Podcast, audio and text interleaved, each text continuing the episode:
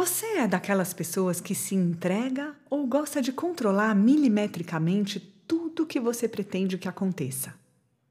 Você acredita que há algo maior, alguma sabedoria que talvez saiba mais do que você?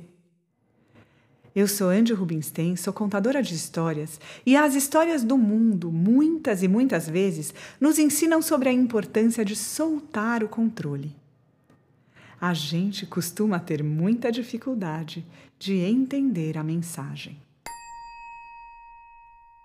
Era uma vez um rio que partiu de sua nascente lá no alto de uma montanha bem longe. Desde que ele nasceu, ele sentia que devia chegar até o mar, que essa, de alguma maneira, era a sua missão, o seu destino. Ele foi descendo a montanha, passando por vários tipos de territórios, pedras, buracos, planos, descidas, até que finalmente chegou às areias de um deserto. Assim como ele tinha atravessado todos os outros obstáculos, ele tentou atravessar aquele, mas percebeu que a sua água desaparecia nas areias na mesma rapidez que ela chegava. Lá no fundo, o rio estava convencido de que o seu destino era atravessar aquele deserto mas não havia como. Ele tentava, tentava, mas as suas águas iam sendo engolidas pela areia e desapareciam. Então, uma voz oculta vinda do deserto sussurrou: O vento atravessa o deserto e o rio também pode. O rio reclamou. Ele disse que estava tentando atravessar as areias, mas tudo que ele estava conseguindo era ser absorvido. O vento podia voar e por isso podia atravessar o deserto.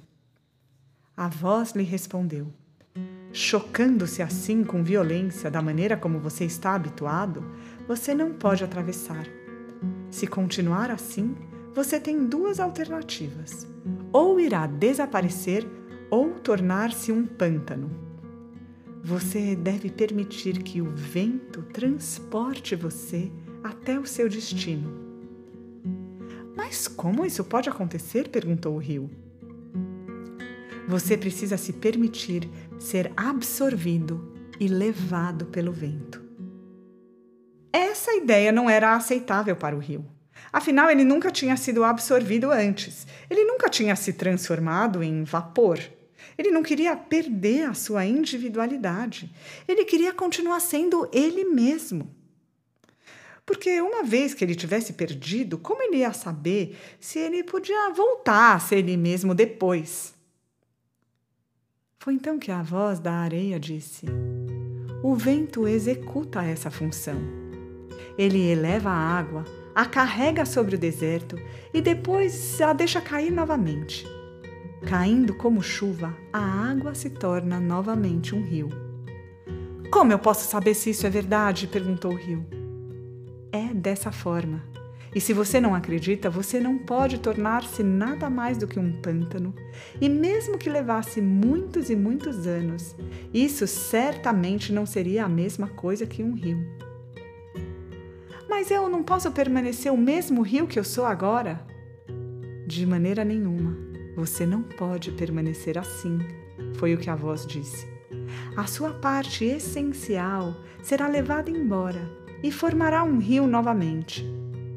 Você é chamado da forma que você é hoje, porque você ainda não sabe qual a parte de você é a essencial.